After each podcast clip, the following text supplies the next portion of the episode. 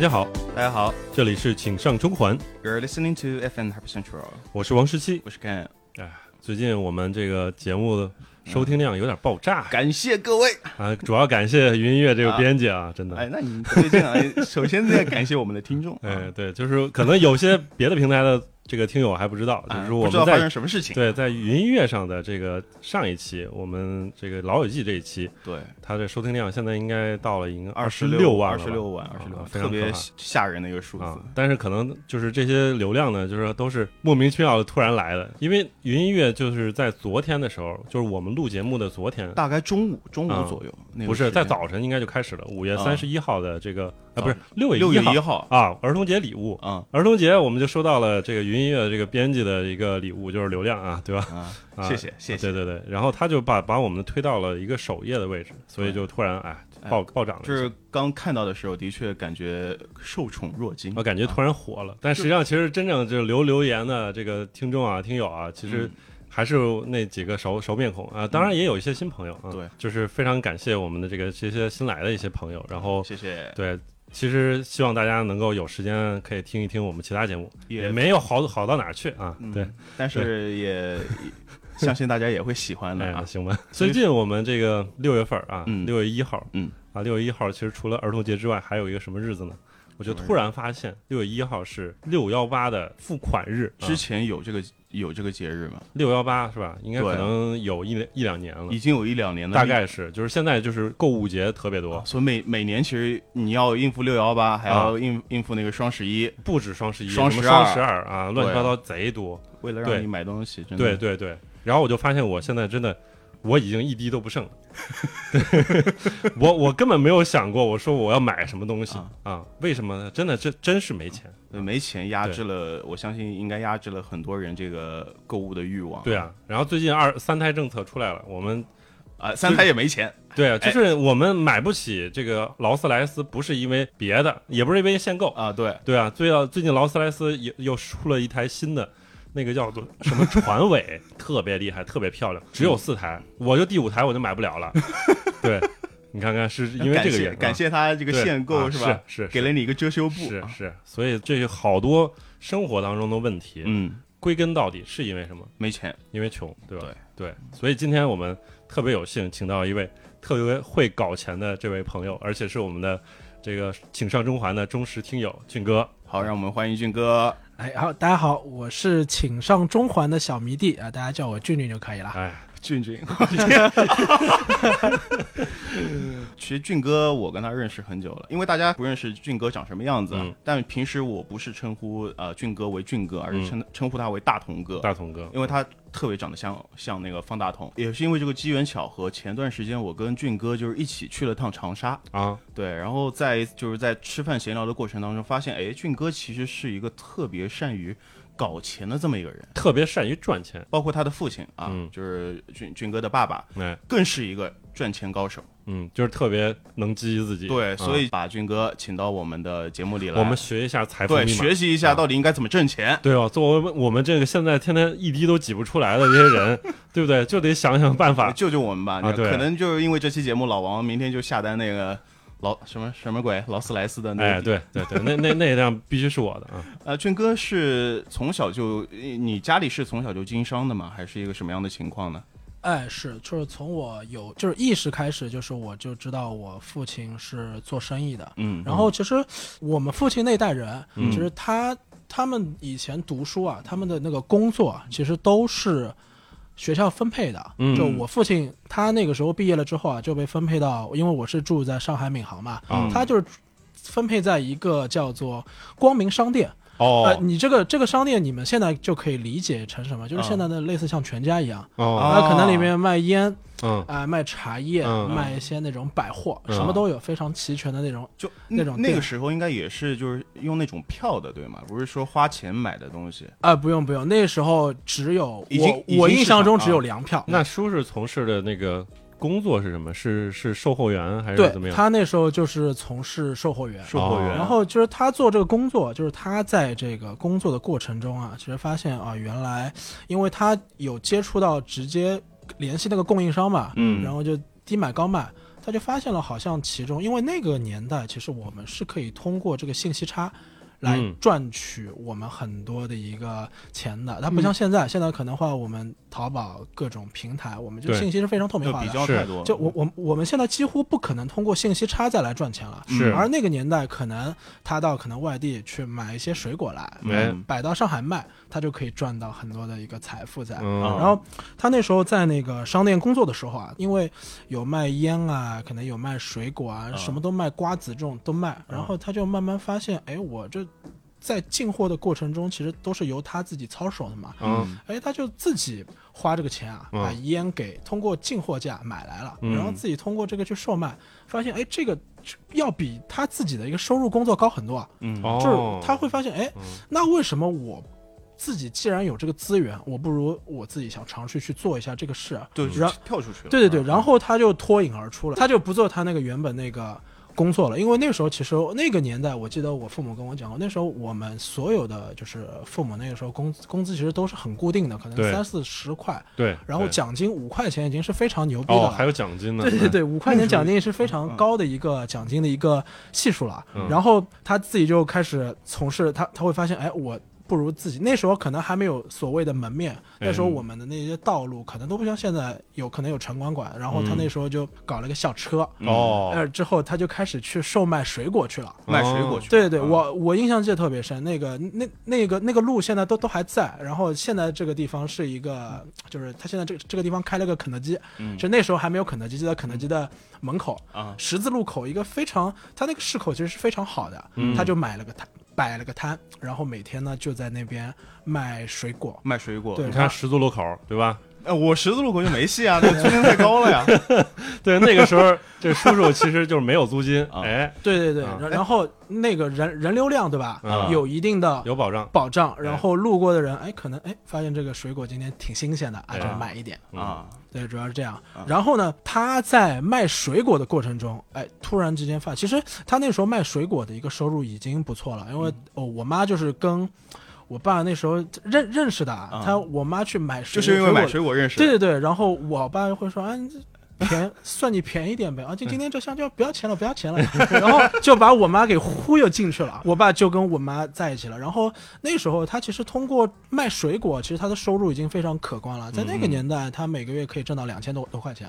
哦，这相较哇是大概是九十年代初还是呃，没有，那时候还没我呢，哦我是八八年生的，八八五年八八六可能八六年？这样子吧。然后每个月都有两千多块，是是，但是他那时候非常辛苦。我就是现在这个地方有个叫做枫泾古镇嘛，嗯啊就上海那个地方，他那时候就是去那个地方进水果的。然后嗯他那时候就是因为他要进很多水果嘛，然后他那时候采取的一个措施，因为他自己那时候没有车，嗯就去租一个这样子的嗯，卡车，租卡车，然后他一起上这个车，然后有一个师傅就帮他开。他到了那边之后，挑了很多水果回来，那边的进价特别便宜，嗯，然后他再一路开回闵行，然后就把这个水果放在家里面，然后摆到那个车上就往那边买，嗯，然后就可以赚到很多的钱。因为那时候在那边通过这个低买高卖的手段，嗯就可以赚到他人生中的第一桶金。而且其实这个这个中间这个距离其实没有特别远，没特别远？对对，其实它是嗯上海市，但是枫泾其实你如果再往那边开一点，也是出上海了。嗯如果按照现在正常的一个车程开的话，在两个小时之内哦，就可以到了。那叔叔其实那个时候也是做了很多市场调查，就了解到那边的水果它存在这么一个差价。是是是啊，并且就是啊他那个时候做那个商店，其实他那个商店就是那个我一开始说光那个光明商店，那个商店其实离他那个水果摊很近的。哦，就那个光光明商店，我甚至当然我去逛那个光明商店的时候，我父亲已经不在这里面做了嘛。对但是那个光光明商店，我小时候还兜过，嗯它就是一个这样的呗。其实他们离得会非常的近，嗯所以说他也在那边工作，发现那边的人有这样子的一个需求在，嗯所以他就办了一个这样的一个水果小摊，嗯然后赚到了他人生中的第一桶金。啊，包括也讨到了老婆，哇是是是，他这个迅速的就可以成为当时万元户，对吧？啊对两千你想想两千块钱，对那五个月不就一万了？那你要刨除那个基本生活费用，你就按就按一千块钱算啊吧，就是那那你花不了一千块钱，对不对？那时候肯定花不了一千块钱，啊，对吧？我记得就是到九十年代初的时候，我父母的收入可能，因为我们那个地方也不大，是小县城，但是嗯就是他们公务员或者教师的那个收入，也就是七八十块钱，嗯可能一百块钱，可能都都甚至到不了。那叔叔后来其实就还在继续从事这个水果摊的行业吗？呃，对对，其实他还嗯是、一开始还是在做水果，然后然后慢慢慢发现，其实那个就是我们，其实你们可以发现，我们父母这辈人就嗯抽烟的人特别多。对然后，其实我也问了住我爸，哎，为什么你们这代人抽烟那么多？他说，那个时候他们，因为其实那边那时候就是我们父母那时候的那个工作啊，很多的父母其实有做三班倒的那种。对，三班倒，可能不像我哦们现在很少有接触到什么要上大夜班，嗯。那个时候的人就是，而且那个时候是一个社会风气，对，嗯。就大家都抽烟。嗯，嗯。感觉是比较新潮的一个事。对对对，就是啊哎，你抽烟我也抽烟，哎，我递你一根烟，甚至是那个时候就是烟友啊之间是一个那就很微妙的关系，哎哎，我我递你一根烟，对吧？之后然后我给你上一个火，两个人的关系就是就就是拉近了，对瞬间拉近，就可可能我要咨询你你一个事儿，对吧？哎，师傅，一根烟递上去，哎。而且基本上那时候男生啊都抽烟，是甚至是就像可能我我老妈不抽烟，但嗯但是我外婆抽烟，那时候很多人都抽烟，抽烟。不抽烟就好像不合群一样。啊，对对对，而而且那时候可能有就这样的一个工作压力，抽烟也可以提神嘛。对所以那时候都抽烟，所以说我爸在卖水果的过程中，突然间发现好像大家对香烟的需求特别大。他呢就在因为就本职工作，那你不能放嘛，他还是主要卖水果。然后他架了个两个小木板，那啊两个小木板像一本小书一样，哦是可以合起来。然哦，后我见过那个，现在也有，就是那个上面那个小木板上面还有橡皮筋捆着，然后上面呢里面塞进去一包包烟，然后他就通过这个方式呢，在卖水果的同时卖香烟。哎哦，没有想到的是，我靠，香烟的需求量特别大，嗯，发现而且这卖香烟的这个利润啊，远高于卖水果。我可能水果要卖很多，但是香烟可能。卖这一两小块板子，我挣的钱要比这水果挣的多很多。而且运输还方便。是，而且香烟又特别的轻。然后我父亲发现不对，这水果不能卖了，嗯我要通过卖香烟来挣取更多的钱。然后呢哦，他通过之前的一些水果和一些一些小包装的香烟啊嗯的一些资金的周转，他。在我们那边有个那个像小公园，有个红园，哎，门口它也是一个十字路口，那个是一个转角，嗯，他开了一家自己的第一家店，哦，有门面了。是有门面了，然后哦。但那时候门面可能不像我们现在啊，都会是呃，就是看到什么什么什么店，那时候连门面都没有，就是没有那个店的名字，嗯，它里面，但是你走进去门店一看啊，你就知道啊，这是卖香烟的，因为它只卖烟，嗯。然后有了第一家门店，然后就开始了。他那个时候对于我来说啊，就是我小时候就其其实对于钱是没有概念的，但是嗯。等我长大了发现哦，原来原来他那个时候很有钱，嗯。在我读小学的时候，其实读小学幼儿园的时候，他每个月都已经可以开始挣一万多多块钱了，哇，就是万元户了等我上小学时候，万元户了，啊是那每个月赚对一万块钱，他每是万元户，他 他的他的每个月的一万多块钱是跑，他那时候请了很多的小工，可能哎我们现在说是员工嘛，他那时候其实就是，比如说家里亲戚有人认识，哎，你过来帮个忙，嗯对吧？然后其实对于他们俩来说，他们可能要做一些开铺，嗯对吧？一些相应的运输、嗯管理、售卖。然后他，我我爸呢，就慢慢慢慢从一个一线的人，慢慢退后到一个幕后的人，他嗯主要做这个方面。然后那时候他卖那个香烟，其实他那时候我们不是有那个国产的烟，还有外烟对对对对，啊。还有哦。外烟。然后他就发现，我靠，外烟更挣钱。哦。那时候，而且就是，呃，因为我本身自己不抽烟啊，然后嗯。那时候就是他跟我的描述说，哎，外烟可能第一个可能外面抽的人不多，嗯，然后大家都比较喜欢去尝试新的东西，哎，嗯，对吧？第二个可能就外烟那个吃口其实会更重一点，嗯，就抽烟的那个快感，劲儿大，对对对，会更猛，哎，对对对，会更猛。然后他就发现，我靠，我这要搞外烟多买点外烟，啊对，然后慢慢慢慢把他这个团队给壮大起来。我记得他有一次吃饭跟我分享，然后因为我自己本身是做一个某咖啡品牌的一个店经理，哎然后我本身其实对于自己门店的经营是有一套自己的理念的。嗯然后他跟我分享了之后，其实他没有跟我传达很多的那些专业话术，嗯但是我发现我靠，就是跟我现在培训接受到的新知识一模一样。这这，我我我很难想象那个年代他没有接收过任何的那些管理系统的培训，嗯包括一些比如说营销的一些方案上的培训，他可以自己通过脑子。来想出来这种，我觉得在做生意这个部分，他嗯是有天赋的。通过自己的实践总结出自己的方法论，是是，哎然然后他那时候我记得有一次跟我吃饭，哎，他说，哎，君君你知道吧？我以前每次进货的时候啊，都是要挑晚上大家吃完饭的时候，我说为什么呢？那时候其实特别是夏天，很多人喜欢出来纳凉。嗯，就那时候我们穿那种，看到很多爸爸妈妈可能穿着一个背心，然后嗯。带着个小孩，拿了个哎。扇子，嗯。或者拿了个板凳往外面一坐，嗯。在那边乘凉。嗯。然后就因为他那个店本身就是一个比较热闹的一个市口，嗯。然后他还还是像以前一样，因为他的一个规模做大了嘛，还是一辆，他要做的，他他跟我说，我进货一定要特别的招摇。招摇。哦。对，就是首先到晚上差不多七点的时候，我靠，门口竖两个很大的灯，哎。对吧？哎。首先我这个店铺是被照亮的，嗯。一个非常大的卡车从这边运过来，然后我这边至少有差不多十名左右的小工，帮忙搬货，哎，帮忙搬货，一箱箱的香烟。然后大家其实那个时候可能不像现在，我们可能看抖音、看微信，其实有很多的信息流量被我们所关注到。嗯但那个时候我们只能通过眼睛，可能通过电视，哦电视上可能也没嗯这么多广告。对那时候更多的是通过，哎，这个香烟店又进了很多的货嘛，对不对？是啊，对，然后那个时候哎他说，哎，我做的越越招摇，对不对？然后就越有多的人知道啊，我这边进了很多新的香烟了，哎就会有更多的熟客来购买我这边的烟。对，而且他说我进的那个烟的品种啊，一定要比其他店的那种烟啊更新、更齐全，让他们尝试一下没有尝到过的那些味道。嗯对对吧？然后晚上很多人做这个运货啊，可能要做两到三个钟钟头，让大家都看到，哎，我这家香烟店又进了很多很多的货源，然后让大家来购买我这边的香烟。嗯然后果不其然，他这个香烟店是他那个市口做的最棒最棒的一个。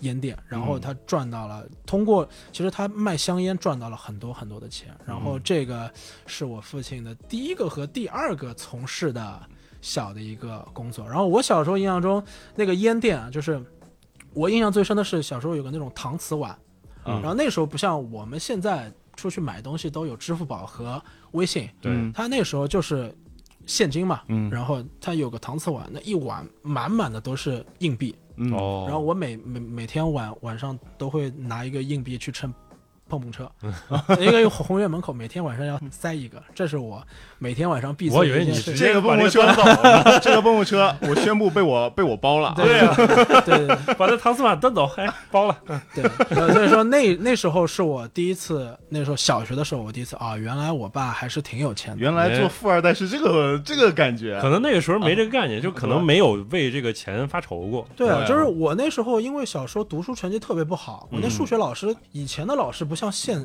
在啊，就是以前的老老师，你成绩不好，老师就会觉得你这个人不好。嗯就我小学是这样的，我那个数学老师特别不喜欢我，因为我数学成绩不好。然后他他就说，哎，你怎么样？要跟你爸一样吗？以后做老板吗？好啊赚这么多钱，对吧？你读书不好好读，有什么用呢？然后我那时候其实那个价值观是很正的，我说我不要，我要好好读书啊，对不对？现在回过头来想想，我要好好上班，对啊，我靠，我要我要我要卖衣服，对啊，对啊，我要做生意挣钱啊，是这样一个概念在。对对，哎呦，真是这这这个确实跟当时的这个看法又不一样。理理念真的不一样对啊！对对对，现在有老师问你，你你像像你爸一样，以后就赚那么多钱吗？那我就就那肯行，定我不念了，我走了，我撤了。对啊我做我做富二代去了，我他妈对啊，我不想努力了，干嘛？不想努力读书我回家躺去了，我啊？对啊，啊，人家有资格躺，我没资格躺，对真是。对，因为那时候，因为那个以前我们就是整个小区或者是那那个区域，大家可以说是以前跟现在不同，以前可能都认识，嗯，可能很多老师也去我爸的店里面买买买烟嘛，所以对大家都知道，哦，都熟人那个人是卖烟店老板的儿子呀。哎然后就，然后我成绩不好，经常会被老师这么针对，我也挺烦的，也没有办法。嗯是。然后我就记得，其实我对烟这个概念，就是说烟挣钱这个概念，其实都是很晚才认识。为什么？嗯就是因为我父亲抽烟，然后我其实造成了我是那种特别讨厌烟味儿的那种人。啊，对，所以我自己就是从小我也不太爱抽烟，长大了也不抽烟。但是后来有一段时间，不是帮那个朋友去打理他那个便利店嘛？嗯，他当时刚创业，然后嗯做了个便利店，然后就在小区门口，就是他一开始他不售卖香烟，做其他的一些东西，然后我就天天帮他这个相当于做这个售，也是跟跟跟跟叔叔当时那个一开始的工作一样，这售货员对吧？啊我是负责结账的那个啊，也也负责兼着帮帮着理货啊。然后我是后来他突然有一天说嗯。啊，这个开始终于把这个东西申请下来了，嗯。因为现在做这个香烟的这个售零售，嗯，它其实是需要你有专门那个许可嘛，对，而且你要入那个网，然后去那个网上去去订，然后嗯而且去限量，好像还还有这样，所以就是他后来就是订了很多烟，而且这个价格确实是还是占货货的那个货款价格的很多，嗯，对占比非常大。，对。然后其实到后来他一开始卖烟之后，我们那个这个销售额就马上有了一个质的飞跃，对，确实是，就是我老家那边有一条街是专门卖，也是卖烟的。嗯然后呢，就是我们那会儿都是平房嘛，哎就没有那种就是五层六层的那种公寓。嗯然后就是那会儿，就是在我们那边起的第一栋公寓里面，有大概一半以上的人都是卖烟的。嗯啊，一半以上卖烟，对，然后哦他们卖的烟也不是真的烟，就是假烟，哇，啊卖假烟。然后我当时因为那那个时候我年纪还小嘛，我就觉得哇，你卖假烟你都能赚那么多钱，那卖假烟对啊，那卖真烟，那当然是买假烟更赚钱。你想一想也知道，对不对？对对，对假烟假烟可能成本更低一点。对啊，你这这种都是写在刑法里边的，对吧？这有问题。然后我就想，其实啊现在啊，这个上上海这边确实还有很多，就是像这个俊哥父亲经营的那种小烟店，其实还有。嗯，就是我们比如说你进到黄浦区一些老的那种城区里边，还有一些烟杂店。小，小卖部是吧？，对，特别特别小的店面，然后有一些会写一个牌照牌子，有些就不写牌子，就写、嗯。写个烟什么之类的、这种，然后你就发现它店面很小，然后里边卖的东西有饮料已经不错了，嗯。基本上可能就是以香烟为主，而且其实越到什么，比如说静安啊，这个黄埔这些地方，嗯，就是好多摆的都是外烟，对，因为那边老外多嘛，对，对吧？他就好多就是那种玻璃柜，啊。然后就几层，对，因为我不熟，对烟不熟，然后嗯我就是那种原来，比如说出差出去玩的时候，嗯。看到哎那个免税店，然后有这种外烟，我就买一点儿回去买回去，然后结果后来发现。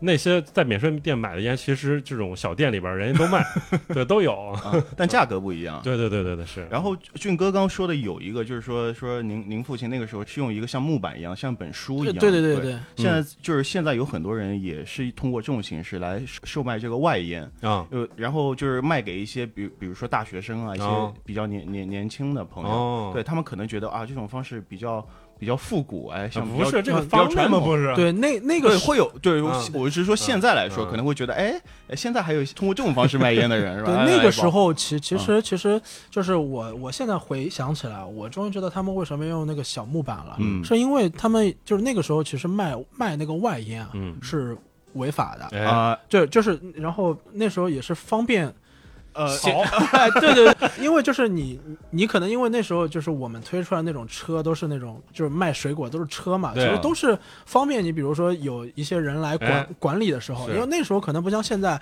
卖烟都是非常的正规的，对。有一个经营执照，哎，你才能去卖这个烟，要不然的话你是没有理论上来说你是没有进货渠道的，是。嗯呃，不像那个那个时候大家只要花钱去买，嗯你就能再去卖出去。嗯对，然后我记得那时候我爸还做过一件事情，他那个时候不是卖外烟嘛，嗯，然后他是都是那种沉香沉香的去进的。嗯然后呢，有一次呢，就是警察过来了，嗯然后因为他那个太招摇了，很嚣张的那个店情况，然后说，嗯哎，你这个怎么这么多外外烟？我们可以卖就是国内的烟，对吧？嗯你卖可能我们是什么上海啊、红双喜啊，这种对对都可以。你卖什么万宝路、对啊嗯，三五牌、箭牌，然后哎，这肯定不行啊。然然后那一晚上，我爸损失了很多的外烟，全被收走了，是全被收走了。嗯然后那时候其实也是类似像我们现在这种烧香一样，然后慢慢慢慢通过这种手段把这个。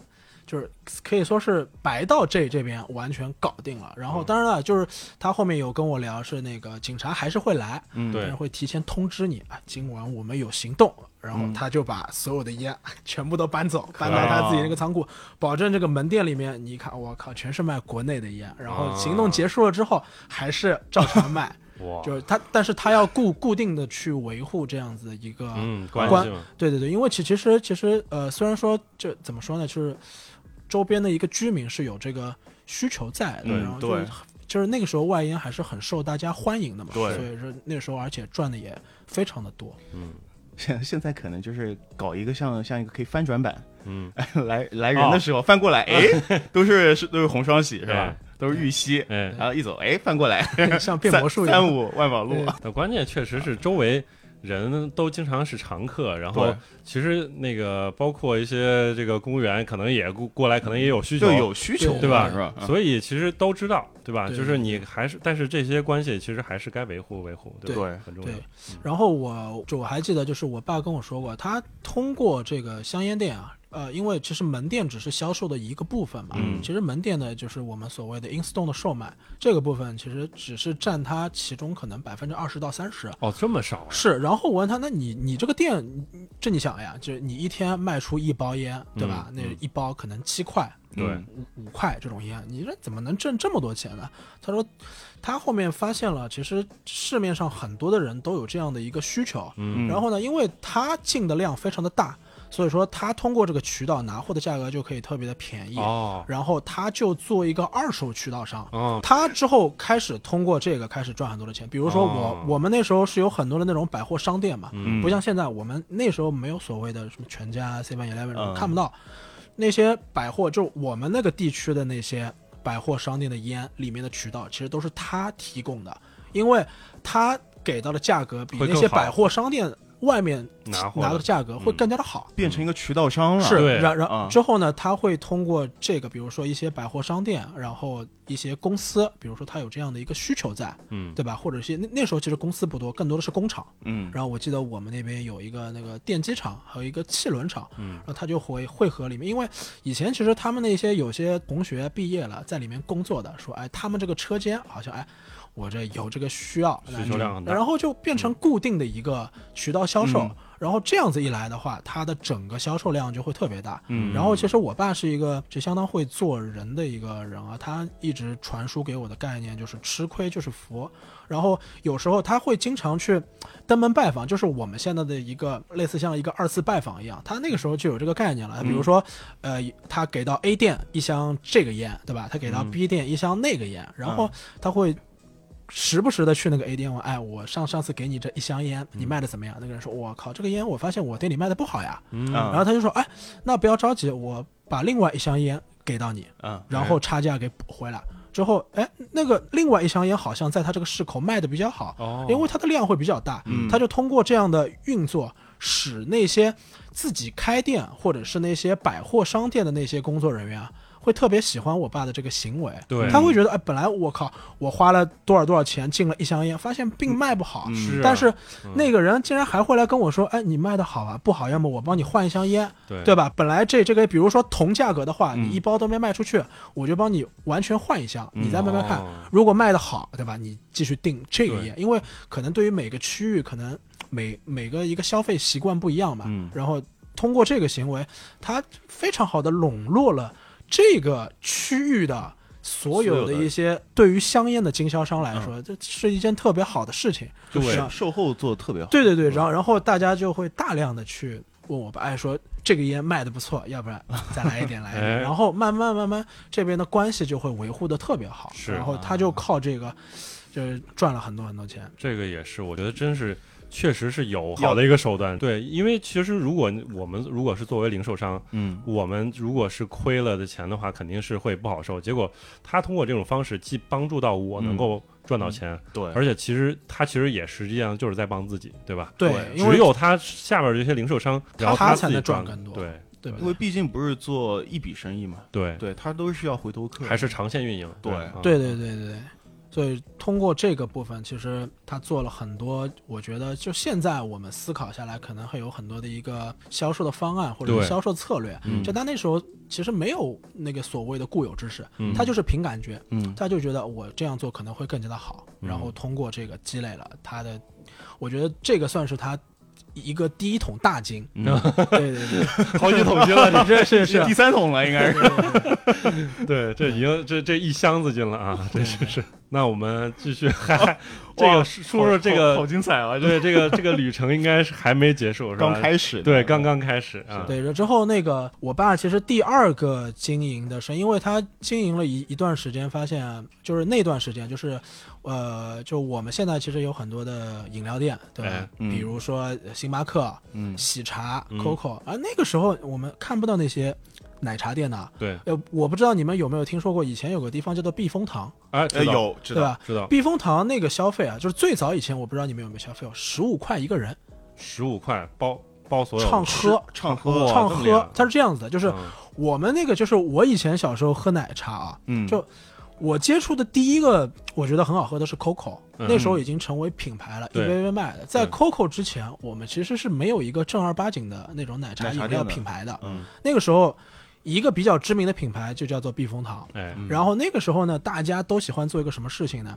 它不是一杯杯卖的，嗯，它就是卖位子。哎，哎，你一个人十五块钱，嗯而且它能提供的饮料不光光只有奶茶，比如说我们经常喝的酸梅汁，对吧？呃，常态的珍珠奶茶，是，呃，咖啡类的，比如说拿铁、卡布奇诺这种都有。哦然后呢，每个座位呢，这种花生米啊、瓜子啊都是畅吃的。哦，然后在那我们那边有一个这样的店，之后他就发现，我靠，那个店还是挺赚钱的。嗯然后他就自己来了一个这样子的店，然后呢，他就开了一个店，他叫千旺，也是一个茶庄，嗯千旺是千旺，千就是那个千万的千嘛，旺啊就是很旺的那个。啊哎，对，千旺，然后就开了这这个店。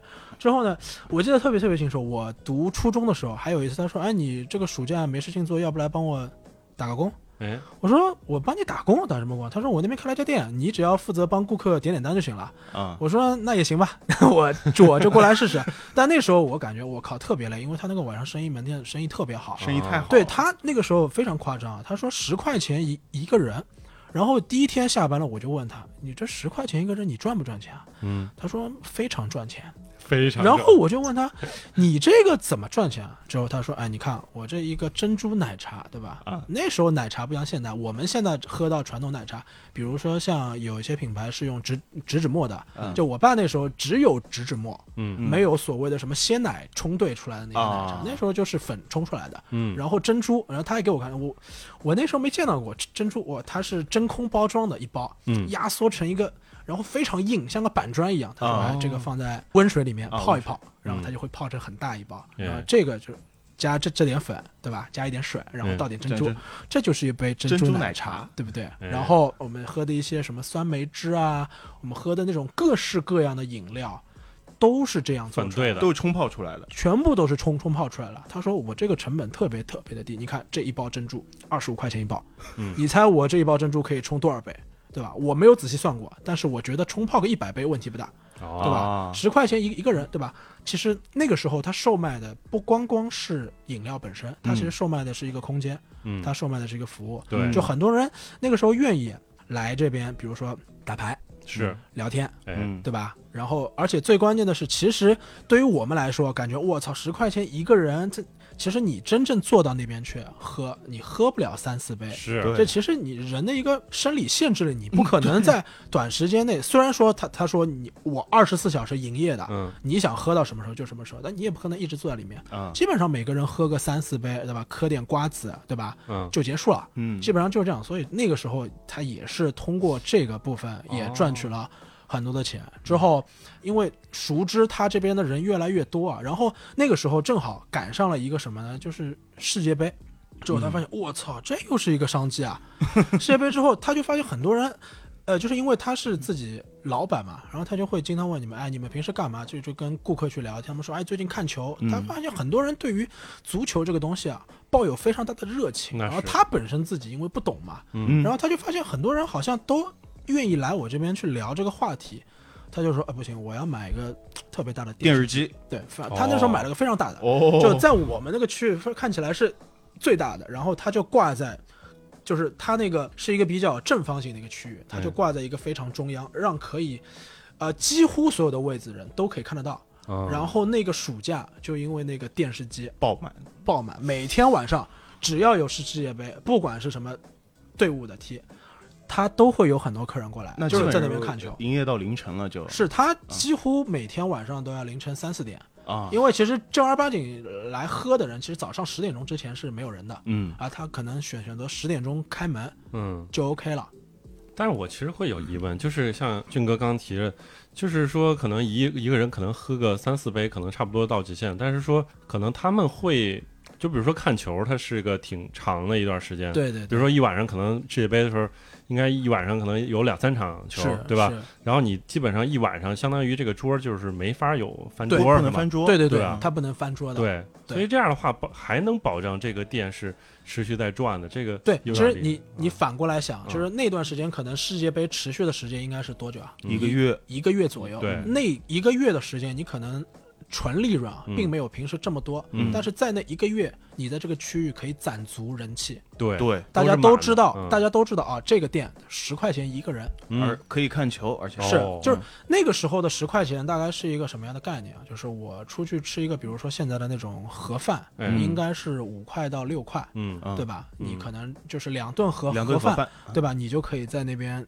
畅喝奶茶啊。当然说的很好听，畅喝，其实你自己喝不了多少杯嘛，就瓜子啊、花生都是不限量的，还免费，对，没了你就的很爽。对吧？对吧？然后我作为一个顾客，我就觉得 这太赚了，很实？很实我非得把你这个喝到倒闭为止。对对对，但然后只能喝三杯。对，但其实饮料的这个成本是相当相当低的，对啊对，所以所以说他通过那个部分就是很赚钱，嗯是，之后他又在这个过程中发现，就是就是那个就是我们父母那辈的人啊，其实他们的兴趣爱好是比较固定的，嗯他们还爱做一个什么呢？就是打麻将牌。哎，啊是，然后之后我爸就想，哎，我靠，这怎么打麻将牌也有这么这么多人啊？就是就是喝完茶，就是真的就是但是那就是比比如说那那桌人在喝喝茶嘛，嗯，喝完茶之后，哎，我们对吧？麻将，对，然后就是就是我爸的那个小的那个茶庄啊，其实还卖那种面食啊，嗯，就那种馄饨啊、炒面啊。当然哎这个其实不怎么赚钱了，嗯只是一个附附加品。他们可能吃完这个都是，哎，我我们去打麻将吧。哎就那时候有什么早场啊、午场啊、夜场，就是有一些人是固定的，会说，哎，每天都几个人都过来。先打牌，再打麻将，对对对，啊就是特别是对于一些可能就是已经退休的，嗯或者是一些有一些自己一些就是不是每天需要上班的那类人，他们是有这些闲暇的时间去做这个事的。他每天可能都做一个事。我们之后我爸就想，我这么多人爱打麻将牌，然后他那个地方，然后然后他就旁边又租了一个小门面。嗯，当然租了那个小门面之后呢，他就在里面放了两个棋牌室，他想要试一试，哦。他只是想要试试，哦。哎，没想到 爆满，没想到那个棋棋牌室非常受欢迎。嗯。然后那时候其实还没有自动麻将桌，嗯，然后都是大家手在那边手撸，手咕噜咕噜嗯。咕噜。之后他突然间发现，哎，这有就是有一个自，而且那时候自动麻将桌没有像现在那么靠谱，那是自动麻将桌经常卡牌，嗯，这上不上。然后他就搞了两个自动麻将桌，然后嗯跟别人宣传，哎，我这边都不用你们自己理，哦。你们来试一试。因为其实我爸是一个经商头脑非常棒，但是他他其实是一个学习能力不是特别佳的人，然后他嗯。就找自己的小工啊、嗯。去研究，去教会他们如何使用这个自动麻将桌。嗯。然后这个时候，我突然就发现，我打麻将竟然不用理牌这个事情。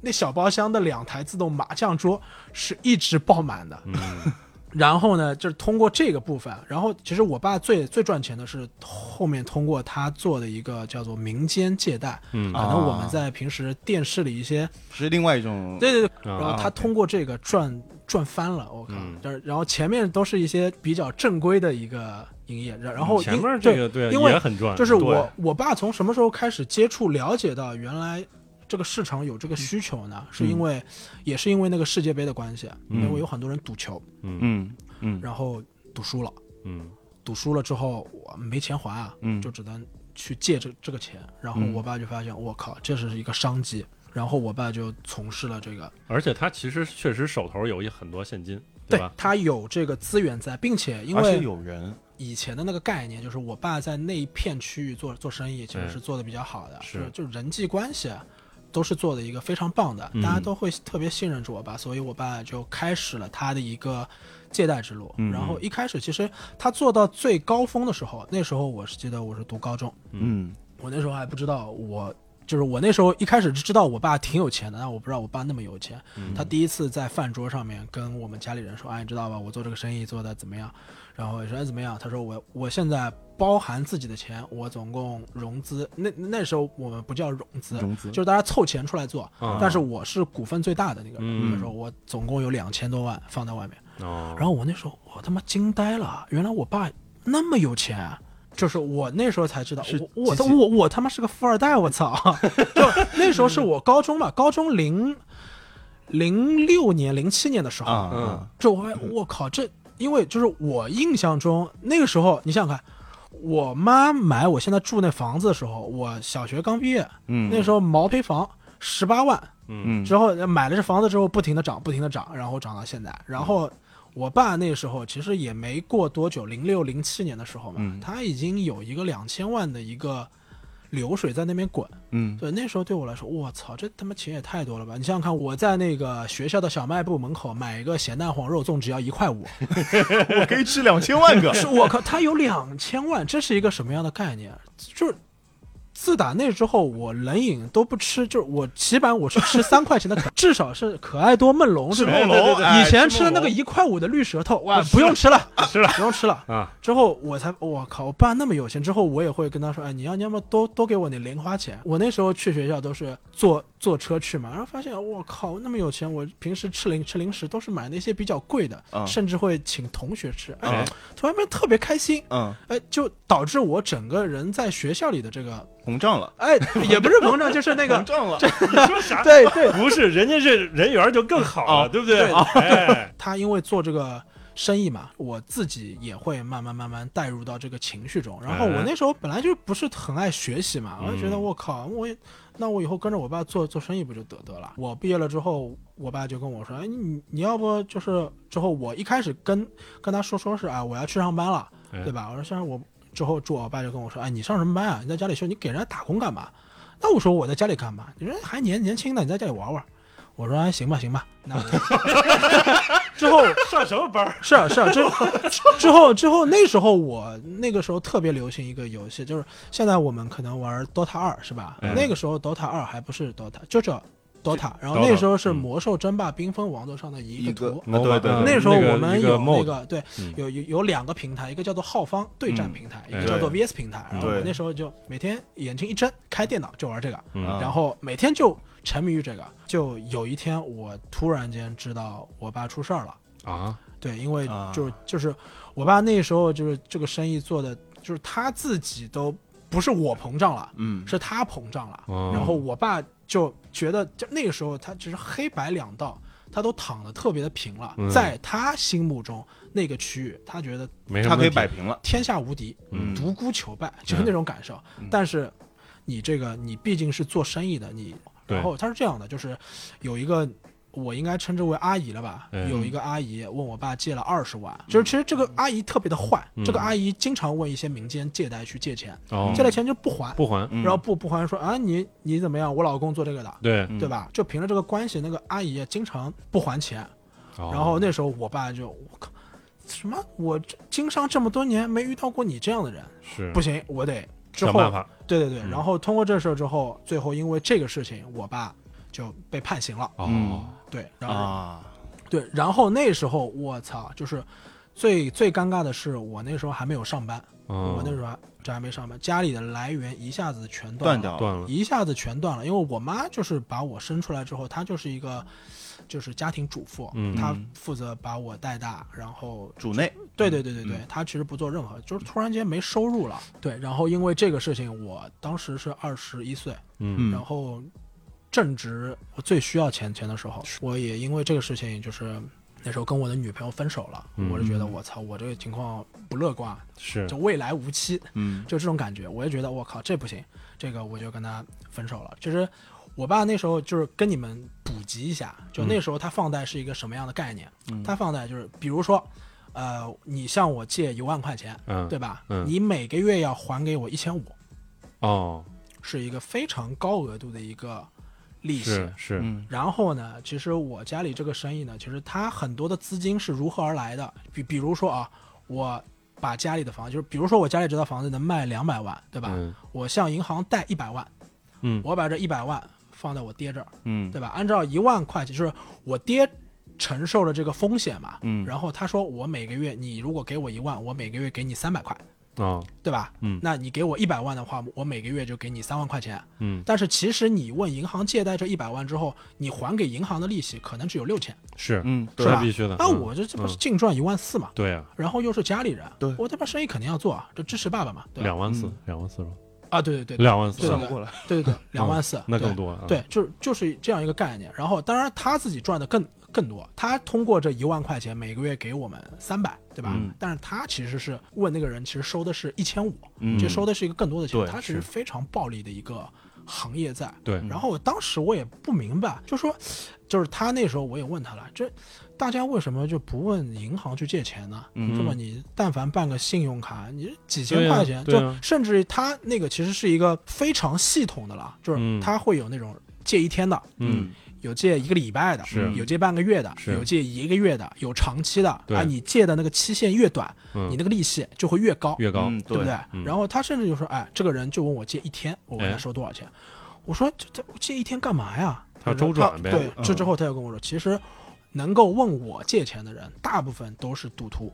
嗯，我说我可这赌博赌输的，那你就不怕他没钱还？拿不回来。他说都是没有钱还的。那我说那你这个赚什么？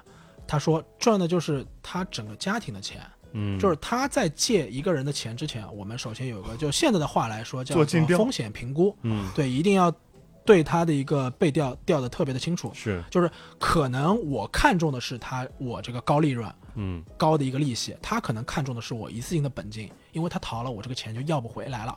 对吧？是这样一个概念在，所以所以说他那个时候一定要对借钱的那个人要背调的特别的清楚。嗯首先，这个人是否有工作，嗯对吧？这个人是否有家庭？嗯这个人，比如说啊他问我借的款项特别多，借四十万，对吧？如果他家里只有一套房子的，嗯，我这个钱肯定不能借，哦因为根据现在的法律法规来说，就是因为现在是一个合理收贷嘛。如果他真的贷款还不出，至少本金是需要还的，因为欠钱你得还嘛，这个是受法律保护的那欠条，比如说字据，比如说指纹，这些都是受法律保护的。如果他真的还不出来钱，我是可以通过报警，嗯然后通过法院，然后把这个他抵押那个本金，因为嗯你贷款你肯定是不能提的，你这是高利润的一个，但是本金你是可以要得回来的，所以说这个风险，这个法院就是在这个部分是可以帮你承担掉的。啊，但是你一定要判，你要你要判断他家里是不是有第二套房。哦如果只有一一套房的话，你这绝不能借。我问他为什么，他他跟我说，如果这个当事人家里只有一套房的话，你是不能强制拍卖的，嗯。哦因为从法律的角度上来看，这个这是你的生活刚需。嗯。你怎么还呢？只能通过你的工资，比如说这个人工资一个月五千块钱，嗯假设啊啊每个月呃那要保证这个人活着吧，对。对吧？可能一千五你正常吃喝，嗯。三千五每个月转到我爸的那个账里面去，嗯。这个是受法律保护的，你一定要去转，你不不转的话，法院这也会来帮你执行，对对对对，嗯所所以说这个部分，第二第二个部分就是首先有没有第二套房子，嗯第二个他的一个家庭怎么样，就是嗯他的爹妈是不是有能力去帮他偿还的。如果特别是那种单身汉，这种人是绝对不不能借的。哦，就你借了，他很有可能就逃了，因为我爸跟我说，他这个坏账率不低，但是还是非常赚钱。他那个坏账率基本上在百分之三十左右，哦。是有追不回来的账的。嗯。就但是即便是挑了又挑，然后其实是还是是有百分之对，就是他，嗯。他那时候已经有这样一个概念了，叫做风险平摊。嗯。就是我尽量借钱的话，我不借那些特别大额的，我嗯就借那种一万块钱、对两万，但是我要借很多很多这种对一万、两万、对一万、两万。没错，这样的话，哪怕我这边真的要不回来，我就亏一万，但是其他剩余的人我都可以照常收得回来。我我跟你说，我还是这个研究生学过金融，对吧？对，你父亲可能跟跟我不是一个专业，但是我发现确实他很很理解这个金融学当中的一些原理。啊对对，就之后 之后，他如果是借那些大额的，哎他需要找合合伙人，嗯比如说，哎，这个人问我借八十万，嗯对吧？他找五个人来，把啊八十万去除以五，是我们每个人这样出出资，但是以我的台面，就是以我的这个人去借给他，收完了钱，另外五份我分给你们，嗯对吧？这样的话，如果有什么问题，我们各自损失的也不多，嗯但是他因为是一个借贷比较高的，我们收来回报也会比较大，但是也要跟他说清楚。像这种人，我们借贷的时候一定要说清楚，你什么时候还，对吧？我知道你是一个这样子的一个情况在，嗯但是你一定要告诉这种这种大额的要特别特别的谨慎，嗯但凡逃一单，那损失也是特别特别大的。然后我爸就慢慢慢慢通过这个东西，我靠，我有我觉得如果他那个生意当时不出事儿的话，应该应该过亿了，其实嗯肯定是、是。对。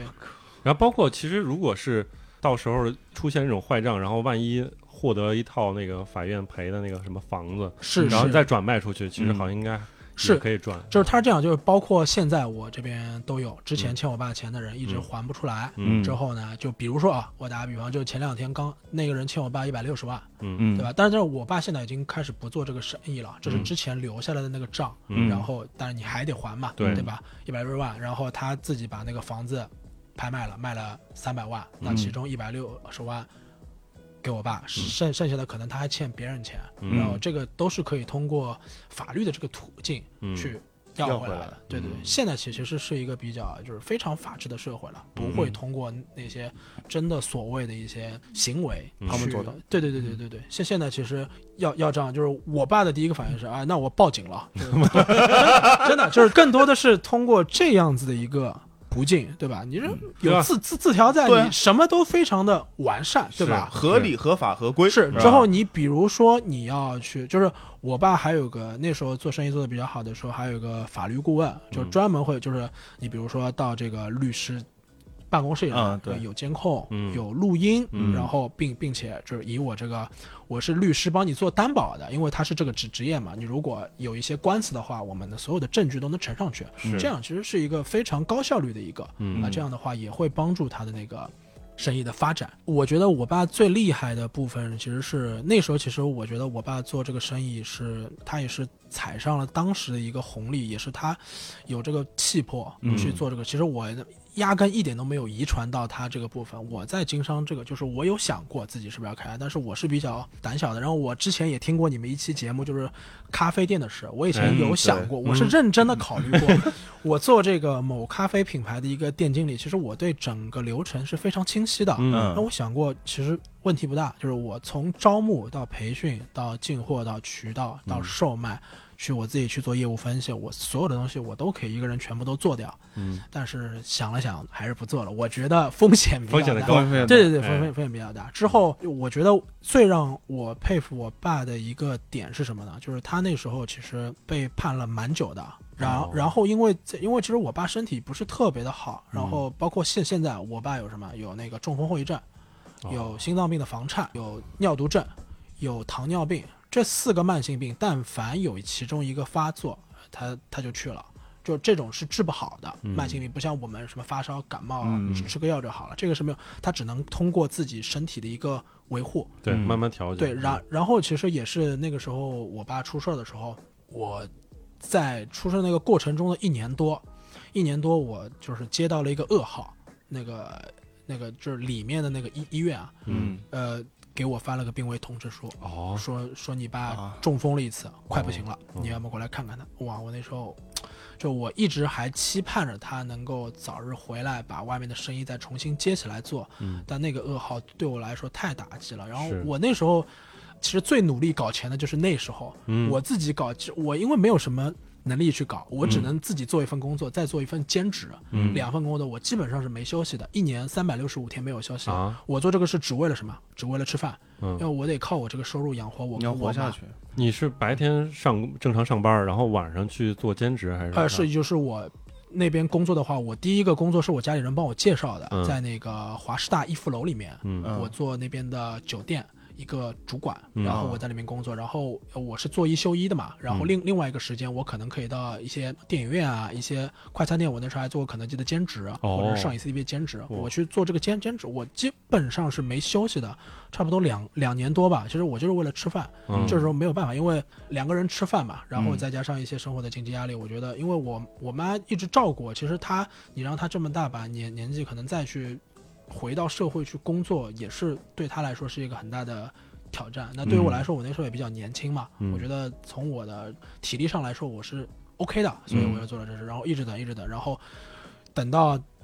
医院发一个病危通知书，说我爸不行，我我想我操，我的人人生寂寂了，我人生就这么寂寂了。之后我进去看他，然后嗯他因为中风了之后，他整个人的左半边是瘫痪的。嗯然后我我看到他的时候，我当时就五味杂陈，我不知道是什么感受。就我父亲本来他之前很胖，嗯然后他现在非常的瘦，骨瘦，比我还要瘦。他那时候最胖的时候一百八十多斤，但是我看到他的时候应该只有一百二十斤左右。哦，他经过里面，因为他可能一直愁，嗯他很想把外面，因为那时候律师每个月都会进进去一次，可能有安排一些事项出来，但是外面的情况一天比一天糟，包括就是我爸的一些，比如说之前买的别墅啊，都已经被人给瓜分走了，哦就是他自己的资产几乎快没了，然后嗯我爸也非常非常的愁，然后然后就这个事我就进去看他了之后，但是我看到是我爸之后，我爸真的是一个非常坚强且勇敢的人，嗯他就笑着跟我说：“哎，你来了，像什么事都没发生过一样。”哦然后我说：“哎，我来了。”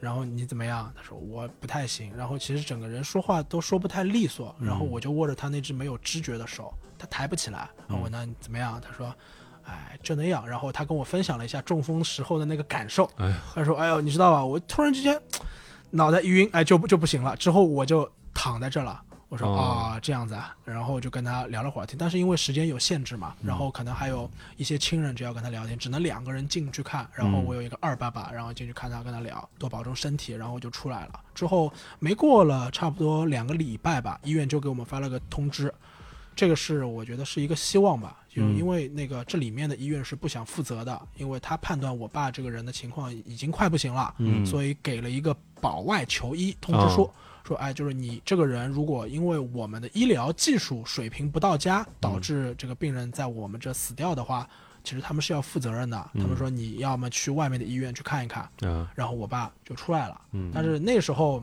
他每个礼拜要去一个司法所报个到，嗯然后我是监护人，就我要在上面签很大一串文字啊，嗯。这个人是不能出上海市的，然后怎么样，每个礼拜都要报道，不能有一些什么情况，就是实时能够跟踪到他的一个情况在。嗯。然后我爸出来的时候，整个人哇头发花白，然后很瘦，穿了一个病服，然后我想哇，怎么人能够变化的这么大？但我爸出来了，非常坚强，他在家里面休息了一周，休息一周之后，他就说，哎，我这边大概有一个想法了，我准备搞钱，对，我要继续搞搞搞钱。然后我 说你你你都这样子了，他说并不妨碍我搞钱，真的。其实其实但但是因为其实我爸其实呃是这样一个概念，就是我爸和我妈小时候十岁就离婚了，嗯我跟我爸感情其实很淡的，因为、呃我小时候的时候我起床了，他已经不在家了，嗯然后我睡了，他还没回来。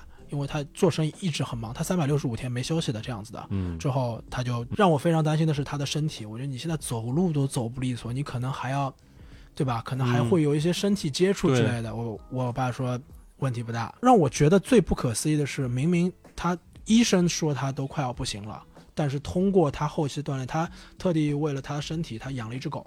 嗯然后他说我呃，因为有过中风后遗症嘛，然后说我必须要遛狗，因为医生说如果我不再走路的话，我的肌肉会慢慢萎缩，一旦我不能下床了，我就不太好。嗯然后他说我必须每天坚持锻炼。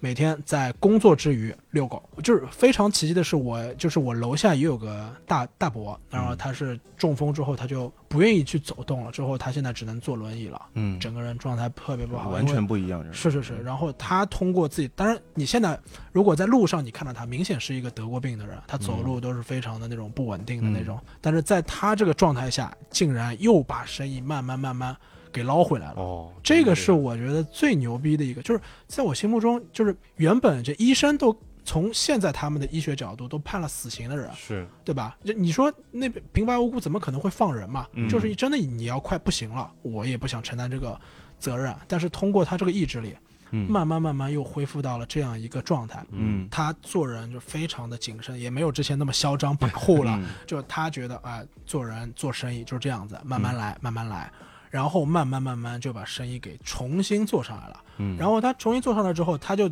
开始教我搞钱了。这是他跟我说的第一件事情，就说：“哎，俊俊，你第二份工作不要做了。”我说：“不不做了吧？”说：“不要做了，你这样很很累的，这没意思啊。”我说：“行吧，行吧。”然后我那份兼职就不做了，我那个正职这还在。然后过了段时间，他就跟我说：“哎，你现在手头上有钱吗？”我说：“有啊，我这边存了一万多多块钱。”他说：“哎，你给我，对你这一万块钱给给我，我每个月给你三百。然后我记得印象特别深，我那时候税后三千块钱，嗯对吧？三百是什么概念？我靠，百分之十啊！那真是是吧？啊然后我想，我那时候工工作是有那种三星班的，比如说什么国庆节加个班，他会啊多给我三三百块钱，我嗯特别愿意去加这个班。嗯我上一天班三百块钱，我靠，对不对？是然然后他就说我一个一个月给给你三百，愿不愿意吧？对吧？嗯我行啊嗯，你是我爸，我还不放心吗？对吧？你再怎么讲，我得支持你这个工作，对吧是？我给了他一万块钱，从这一点我开始尝到了甜头。因为开始我每个月可以多攒三百块钱，然后那时候就疯狂进入我自己疯狂攒钱。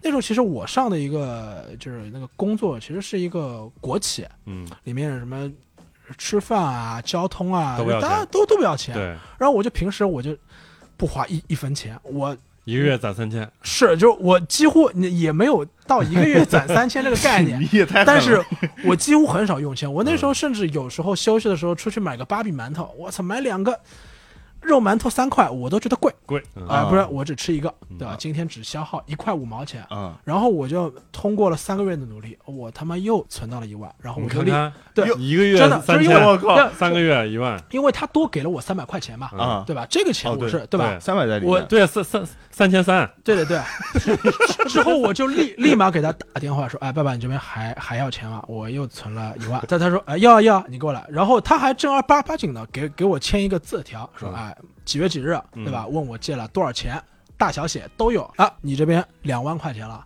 我说行，之后从下一个月开始，他每个月给我。六百，我靠，那时候给给六百的时候感觉又不一样了。啊我这是原本工资三千，他给六百，哇，这五分之一啊，对我这个就是信心越来越足了，我就特别节约。嗯之后就是慢慢慢慢存，慢慢慢慢存，然后存到了我放到他直到有三万四万的时候，其实我那时候感觉我操，我好富有。我那因为其实我本身找的那个工作也不是特别好，嗯但是在我这个可能朋友之间，我这我感觉我操，我这个隐性收入还是相当不错的，相当相当的不错。那是啊，那谁也没有这么好的支付宝啊，对对吧对，支支余额宝余对对额宝啊那时候我记得余额宝，我放一万块钱在余额宝里，余额宝一天给我一一块钱。啊，啊，然后放十万块钱的话，余额宝一天给我十元嘛。嗯之后我最高我最高在余额宝里面存过二十万，嗯，然后我那时候感觉我操，一天给我二十块钱，马爸爸给的，对吧？对啊我说每天的饭费他包了呀，嗯我就这种感觉。之后慢慢慢有有一次他找我吃饭，吃饭的时候他跟我说，哎，你在我这边已经存了四万块钱了。我说哎是呀，他说哎是这样的，就是我这边有一个刚买下来一个茶庄，然后我租给别人了，这个茶庄每个月的收益呢是五千三百块钱。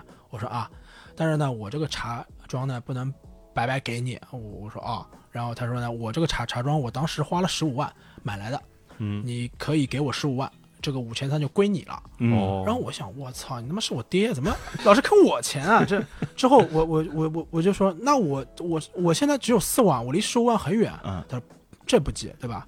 为了加快你这个进度呢，你先给我七万五，一半是吧？嗯当你给了我七万五之后，这个茶庄的五五千三呢，我就可以给你了一。半啊，哎这我以为给一半儿呢，他他就给都给我给一半，但是，但是他说，但是你这个五千三呢，得往剩下的七万五里面扣。嗯嗯，其实钱还在他这里，他需要的就是他手头上的钱越来越多。对，然后去经营他自己，因为他那个这个时候他的那个五千三其实已经不足挂齿了。嗯，他其实是他就是希望培养我的一种感受是什么？对就是你想赚钱可以的，你你他妈只能靠你自己，是。千万不要奔着爹是白给，对吧？你可可以，你每个月挣挣三百可以，你得给我一一百，嗯。对吧？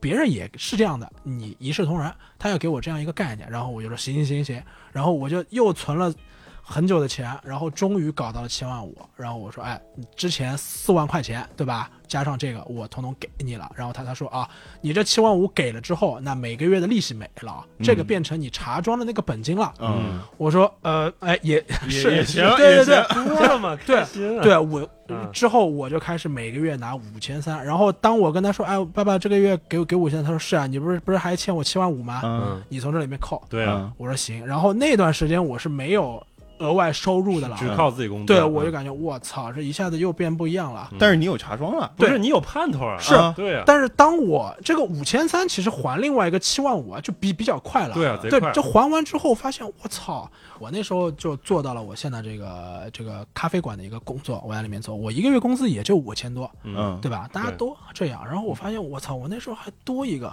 是。啊，是我这翻倍 double，对吧？嗯。我这我很很多的店经理的收入可能甚至还没有我高。嗯嗯之后我就感觉我操牛逼啊！然后那时候就慢慢了，他其实慢慢的一直在培养我这样一个概念，就是靠别人不如靠自自己，你得要通过，就是你可以通过我这个平台来获取你想要的这个利润，嗯但是你得要付出。对，他一直传授的就是这个。之后我就给我自己下了目标，我得存到第一个一百万。嗯我想看，我一个月他妈的可以存，就是我最猛的时候，我最节约的时候，两个月存了三万块钱。我发现俊哥他妈是个存钱高手。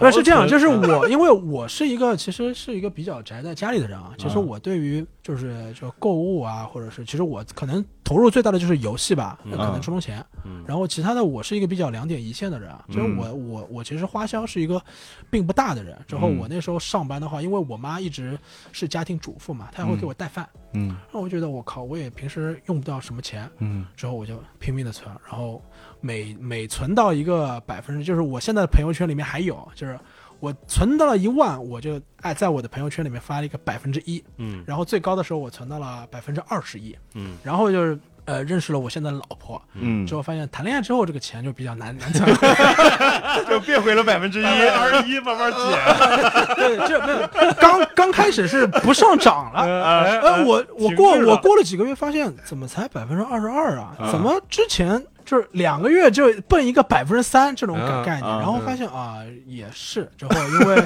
这结婚啊之后就消消耗掉对一些，就对就就是狂对消耗啊，对，其实这个是我觉得我我老爸给我带来，就是甚至于可能在我心目，他现在养了一条狗，嗯然后这只犬跟他关系特别好，甚至于我去想要靠近我爸的时候，那只犬都会来吠我。嗯然后，但是其实我并不怪那只犬，我觉得这这只犬是我爸最好的一个守护神，嗯就我觉得我很放心。就是如果有人真的要欺负着我吧，我操，这狗能保护他。对对，够那个人喝一喝，那非常猛。那个，然后我甚至也被那个狗咬咬过一下，咬过一但只是刮蹭了一下，嗯但是我立我立马去打了一针，然后还是比较怕那个狗，这震慑力非常强。嗯之后他就慢慢的这个眼光放到其他的部分去。了对对对，之后他现在就开始，因为他。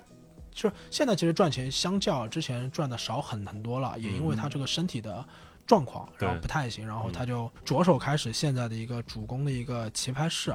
嗯。然后他刚开棋牌室的时候啊，他有一次给我打了一通电电话，然后他就哎你你那个我想开一家奶茶店，然后我说你疯了吧？现在奶茶店你如你要么加盟对吧？嗯就是加加盟，我觉得八九不，因为我做这个行业我太了解了。嗯你如果自己靠一个品牌去做这个，开十家店有九家店是亏的，另外一家是运气特别好，保证不亏，嗯但是你也赚不了多少钱。反那正看你当时跟俊哥咨询过吗？那个时候还不认识俊哥。哎，你看看，你然后我咨询的话，你早就我对对被劝退了。对我因为我做的时候应该算是一个风口。嗯就是对对对对对，就是他那个时候，就是我听那期节目，你是那那个叫什么茶来着？就是你嗯找了两个品牌对某两个品牌。对对对，其实那个时候在你那个地方开是 OK 的，嗯，但在上海肯定是对肯定是不就是就是你如果开的话，基本上是亏的，是因为没有必要。小地方，我们那边，你想，我们那边本来就没有几家店，然后它是有存在一个爆发力的，对，对因为凭空出现一个新的牌子，肯定会有很多人去喝。然后如果你味道还好的话，是是。对，那个时候就是奶茶是一股热潮，嗯。嗯，是很多人都愿意去尝试的，因为它暴利。是。就你其实一杯饮料，你可能就比如说我这个某品牌的吧，就嗯可能我卖一杯咖啡可能三十多，对吧？对。三、嗯。三四十，嗯。然后它其实成本算上人力，你算上这个杯子，算上这个杯盖，算上打包，算上水电煤全扣完，可能嗯一杯成本也就是五六块钱，还算还算那个租金嘛，就是那个算全在里面啊了。全在里面了。其实这这个其实饮料类的其实特别，因为其实你的渠道一旦多了之后，你的进货价是可以压的特别低的。哦，这之所以是就是你们就是你们如果自己去开店去进这个价的话，你们拿不到这么低的价，嗯因为你不可能囤这么多货。嗯，但是，一些你现在看到现在一些比较知名的企业，它进货的渠道是非常量非常大，嗯。所以它才能给到一个临界成本的那个价格，嗯。因为它量够大嘛，嗯。所以它还是能够赚得到钱的。嗯，所以这是一个饮料特别赚钱的一个部分。然后包括现在很多的饮料行业，我是觉得真的是非常赚钱，但是你要一定要有就是短时间内亏本的一个承受能力。对就是像像我们普通人如果开开一家店，就是像我们那种有连锁的人，如果开一家店，他的一个概念是什么？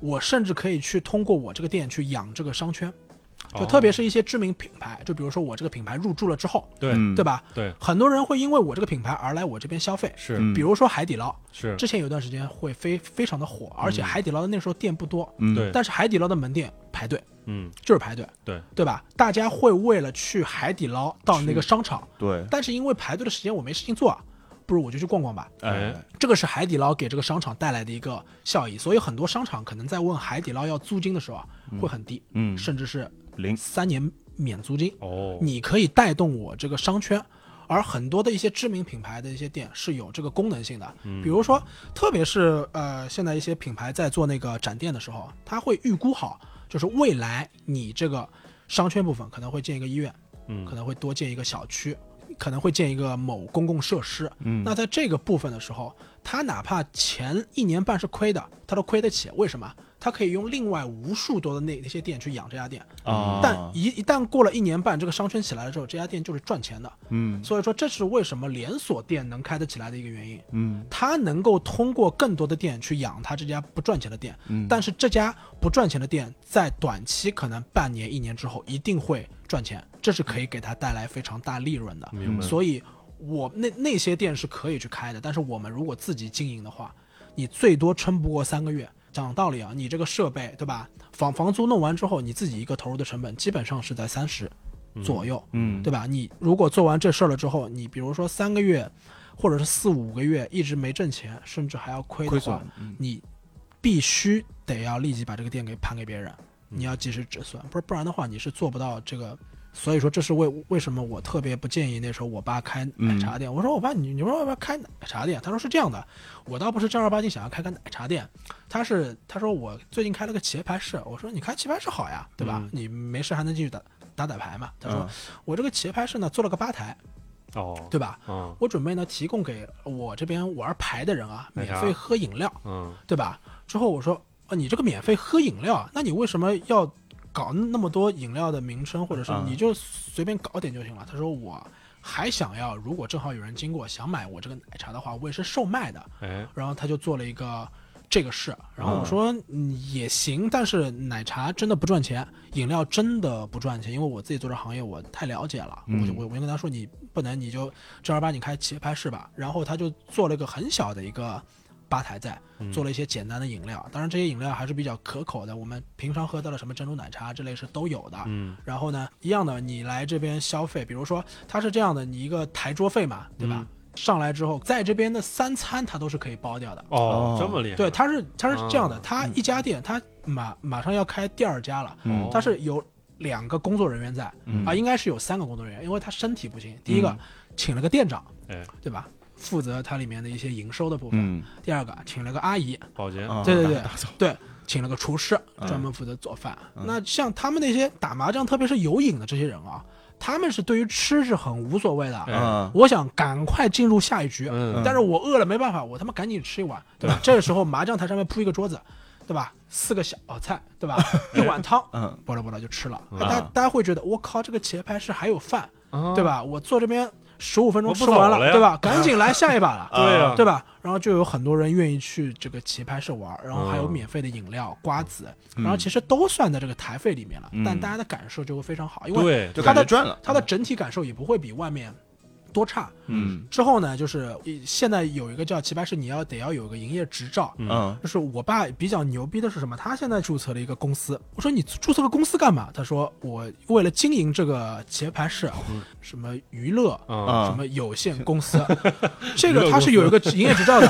对，之后他还说，哎，我注册了这个公司之后，我的棋牌室非常的正规化。哎哎，对我让那个民警啊来来我这边装了摄像头，除了我的办办公室里面没装摄像头之外，一些公共区域都装了摄像头，对吧？啊，这个非常的安全。有事有事情找人民警察嘛，对不对对对对呃啊，那之后呢？因为很多棋牌室就是我们现在看到的一些街边的那些棋牌室啊，其实是无无证经营的而且开着开着可能警察就来，就是一查警察有问题一查你就得关嘛，嗯对吧？你可能下次偷偷的开，是但是一查你就得关，其实非常影响生意的。而而我爸竟然做出了这样一个经营执照来，对在在那个片区是特别不容易。然后我问他，你你怎么能做出这个东西来？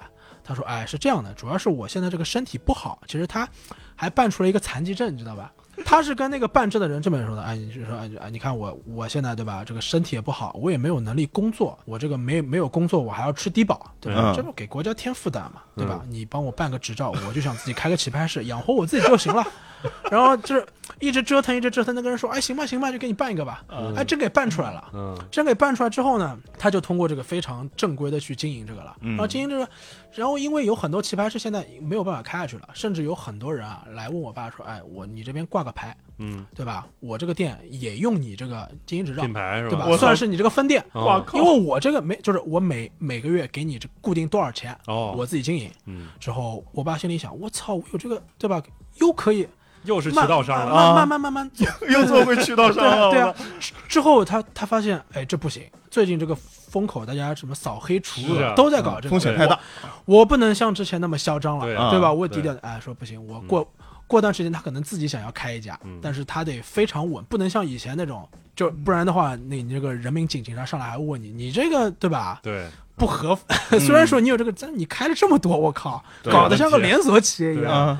对对对，然后然后他一他之前一直在选址嘛，然后我觉得他在选址的过程中也问过我，他说哎，我准备开这里。他一开始是开在一个小区里的，嗯然后因为其实很多棋牌室都开在小区里嘛。对，我说你如果开在这个小区里的话，你要让大家来玩这个，那只能通过小区里的那些固定的麻将友，嗯来通过口口相传的方式来帮你做推广。你必须找一个市口更好一点的地方。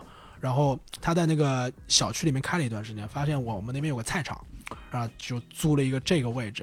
然后因为是一个公共区域嘛，然后很多人都爱进去玩。现在他每天爆满这个生意，巨好。然后他还 这真的巨好，他。一开始麻将桌没有几几台，然后现在已经放了很多台了，然后每天生意都非常好。之后他那天吃饭跟我聊天，哎，你知道吧？我这菜场下面准备要扩张车位了。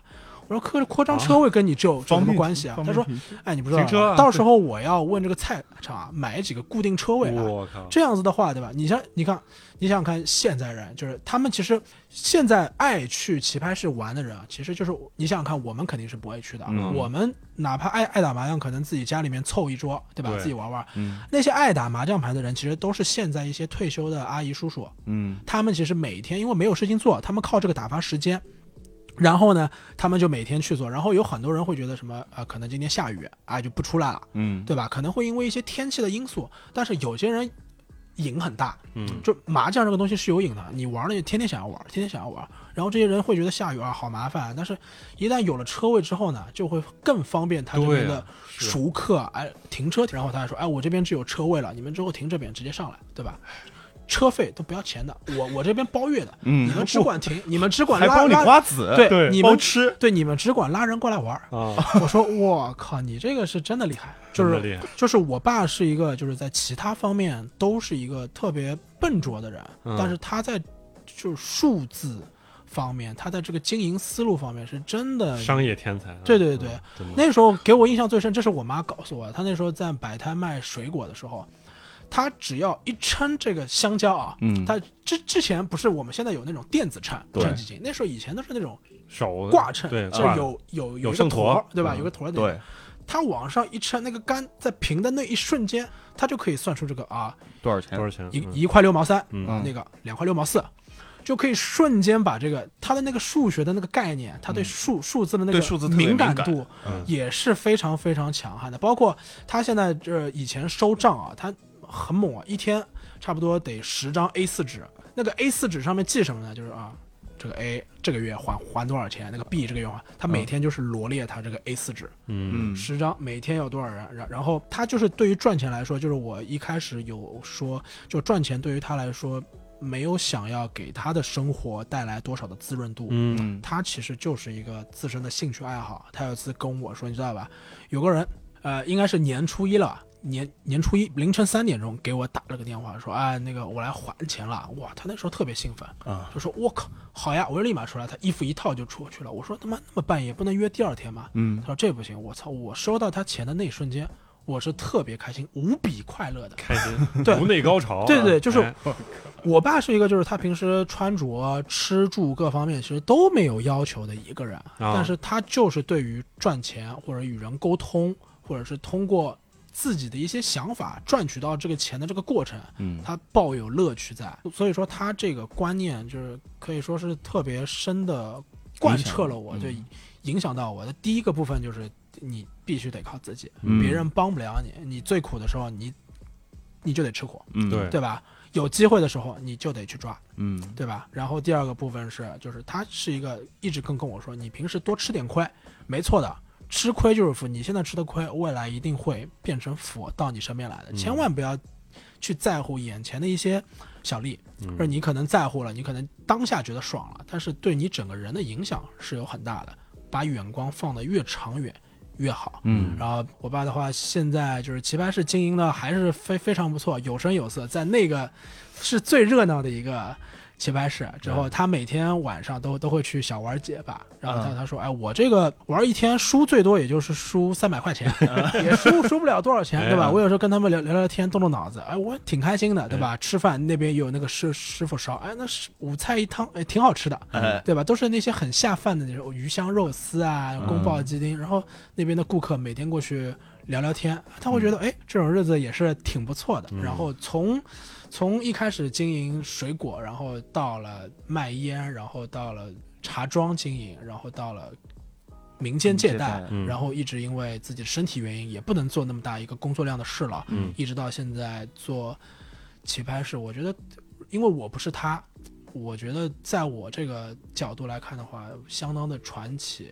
对。嗯他跟我描述他当时的一些想法的时候，我觉得我靠，这么怎么能想到？对啊，，怎么能这么厉害？为什么你这是我的你父亲？对你那个时候就能想到这个，而嗯我、我怎么都完全想不到呢？我的东西都是公司培训教给我的一些课本，哎而我通过这些理论知识，通过我工作的实践发现，哦，这是对的，嗯对吧？我要去这这么去经营它。他那时候就是凭感觉，没有人教他呀，嗯他就感觉我这样做就是对的，所以这个部分我觉得特别的相当的猛。我你知道我听起来是什么感觉？起点上那种爽文，那种 重生之后回去，我跟应该第一步干什么，嗯第二步干什么，想的特别清楚。然后他真的，他就就是我听俊哥来说嗯嗯这个他父亲的事儿，我就听叔叔这个事儿，嗯，我就感觉真是听了一部爽文，嗯就就特别像，比如说你看那个我感觉赘婿的那个电视剧，啊，对吧？他就从一开始那个小生意，嗯然后从呃一步一步，他其实特别能够抓到商机，嗯，然后每一时每一个时代的商机，嗯相当于都能稳稳的抓到自己手里边儿。对对，都而踩中了那个对时候的那个红利。对对对对。然后其实他其实也是在通过经营的过程中，根据自己跟人的沟通去发现这个机会。比如说像他去经营烟店，也是发现哎，大家有这样的一个需求需，求，对嗯而且他有这个发现的机会眼睛。就我们可能看到，那就大家都抽烟呗，嗯，我就最烦抽烟的了，对吧？最好给我离离我远一点儿，对吧？对吧？你别在我摊儿这儿抽烟啊，是吧？那我可能到过过个二十年，我还在这儿卖水果呢，对吧？这个这不一样，确实是。那你后边儿包括他经营那个避风塘，嗯避风塘，我其实我也对那个时代有点印象，就是嗯大家就是需要找一个能够吹空调，然后吃东西，然后玩儿东西的地方，对？吧？呃，不光是聊天，嗯就比如说你像我们这代人，那个时候你需要有人跟你去连连 PSP，嗯，那你得找个地方，对吧？你如果那个小地方没有麦当劳、肯德基，嗯你找个别的地方。在我们那那家我们家那儿其实就有避风塘，虽然嗯我没去过，但是我知道，就是我那些同学他们这个暑假没事儿事儿的时候，然后嗯天又热，那不可能在外边跑啊。所以嗯其实他们也会选择去这样的一个地方，嗯对。然后我一听他这个这种经营模式，嗯就是我们一开始就会觉得这个怎么怎么可能让店家赚到钱呢？对吧？嗯我待这儿待一天，然后随便喝随便吃，嗯那我走了个我我就不走了呗，嗯对吧？但实际上他其实通过这种方式，他就让这个店一直其实是有这个人气有。人气在，对对对，然后包括现在那个棋牌室，棋牌室嗯我们去过这种棋牌室没有吧都？没有，没有吧？对，我对吧都不会去，真没有，不是，不是，关键是我们想去棋牌室，但没有这样的，就是说没有这样的服务。对，又管吃，对啊，然后又管停车，你包括我听停车场这儿，我就想赘婿了，真的，赘婿他们就是哎卖个布，画了画了几个那个对，你看看，你想想，这人家就是说，就是像赘婿里边主角，还有像叔叔这样的人，其实他都有这样生意生意头脑，他不在乎说。因为我花了这个车位的钱怎么样怎么样，嗯但实际上其实想到了背后的是能够带来更多的这种客源，我觉得叔叔真的是贯彻到了，就是他做到了一个生意场上一个最核心的一个东西，就是顾客至上。嗯他永远是从顾客的需求、他的角度去出发的。嗯包括像吃饭一样，你像我老家那边，很多很多地方开了很多很好的店，但是没有人去，对，因为就是考虑到停车不方便。嗯所以他就叔叔这方面真的是考虑到了消费者的一个真正的需求，对，对用互联网的话来说，解决了一些痛点，就很像哎，很像一个战战士，一个将军，嗯。打完了仗，然后卸甲归田，就是最后那个俊哥给我们形容，就是说叔叔在菜场呃开一个棋牌室，然后每天最多输个三百块钱，然后跟大家聊聊天。想不是，对。他输三百块钱，但是还该高兴，因为对啊，你们再过来多给我交钱，对。我赚的钱更多。就是他慢慢的变到了那个我觉得他应该要有的那个退休的状态，他嗯。慢慢开始赚钱享受生活了，嗯。而不是自己之前一直找不到生活的那个乐趣。他可能之前的乐趣就是赚钱，嗯对我希望他现在可以轻松一点。嗯然后，当然他的这个人就是，除非是走不动了，嗯他一直会做生意。对他会想，他以前跟我说一个，嗯你知道吧？你现在放任意一个经营的店给我，我都能帮你开出来。嗯我说凭什么？他说就凭我现在这个经商的经验和嗯，感觉，那真是我能找到商机就能赚到钱。其实，在这个社会，可能在我我们这些不经商的人眼中看来，我靠，自己想要创业，或者是自己想要做一些生意太难了，对，开一些小店真的不容易。嗯但是在他眼中，这个世界到处都是商机，嗯只要你想赚钱，你是真的想要去赚钱，随随便便都可以赚到这些钱。当然不是我说的那么容易，但是嗯他就能找到那个点。但是我觉得关键的点其实真的就是，就像刚才俊哥说，他其实叔叔是能够以赚钱作为乐趣，乐趣人生的一个乐趣。对其实就是你想一个人生做过得快乐，其实不是那么容易的。就比如嗯说，你想找到一个非常伟大而宏大的一个故事，然后这个为了这个目标去奋斗，嗯这个其实这个机会很少。嗯，对吧？但如果你能确定了你是就是以赚钱为目标，对？吧？然后嗯而且确实，就人和人和也不一样。嗯，就有些人可能是以花钱作为乐趣，对吧？但是其实他可能就是，我觉得我花钱也没什么意思，但是我就觉得这个钱看着慢慢慢慢多起来，我就觉得特别开心。嗯，这个其实也是他这个获得人生价值的一种对方式，而且是他特别的一点，真的是，嗯，真的特别棒，我感觉今天像看了一部电影一样，真的。对对，谢谢军哥。是，对。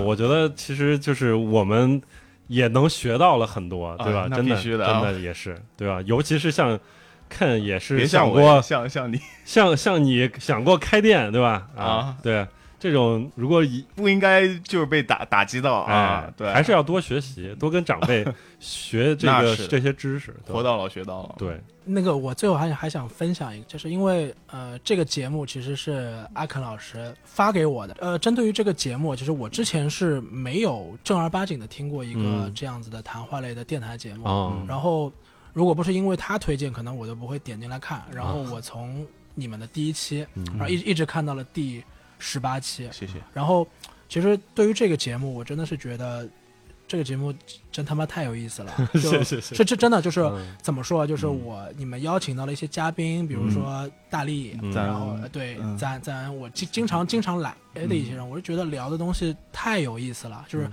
各个领域不同的人的对于生活或者是对于自己的一些看法的分享，这个嗯对于我来说是一个非常有乐趣的。然后慢慢慢慢，我是变成了一个这个节目的忠实铁粉，真的是一个 小迷弟。然后我现在上下班每天开车路上我就听这个这个节目。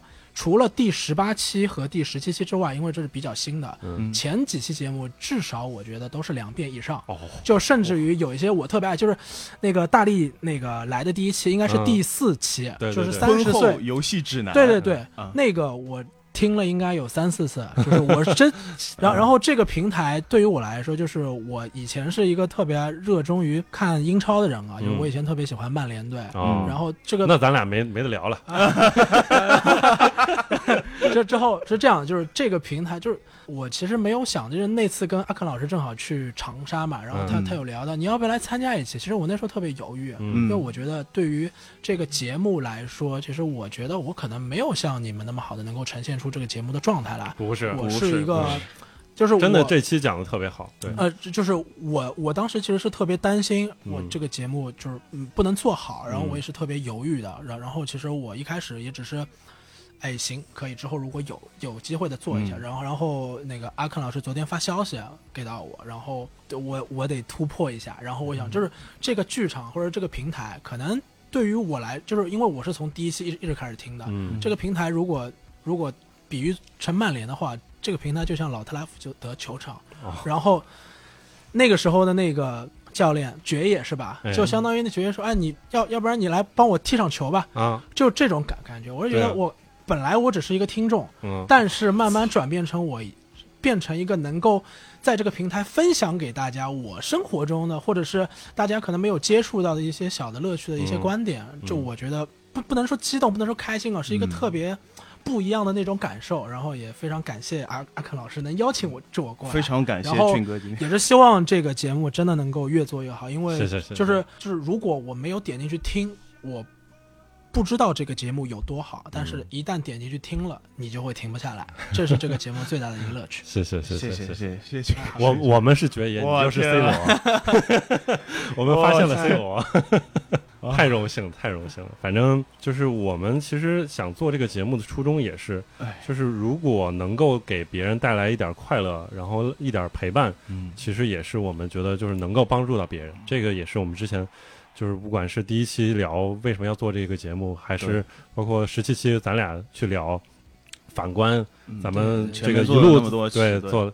其实还是本着这样一个心态，然后希望就是大家能够这个给出我们一些呃建议，建议指导对嗯，然后我们希望这个把这个节目一直做下去，而且真的非常非常感谢像俊哥，还有一些跟我们留言的很多听友，就是说，嗯，这些鼓励真的是让我们能够做下去的动力，因为因为确实是一周录一期啊，哎呀，而且而且这两周真的是到当周才开始想话题，真的感觉挺煎熬的。对对对对，而且今天俊哥拯救了我们，真的，哎，谢谢俊哥，已经周四了都。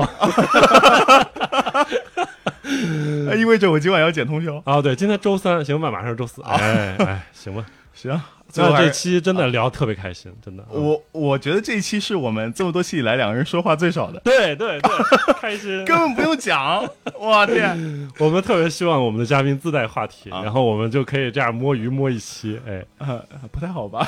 特别好，特别好，非常感谢啊！那我们下期节目再见，再见，拜拜。拜拜。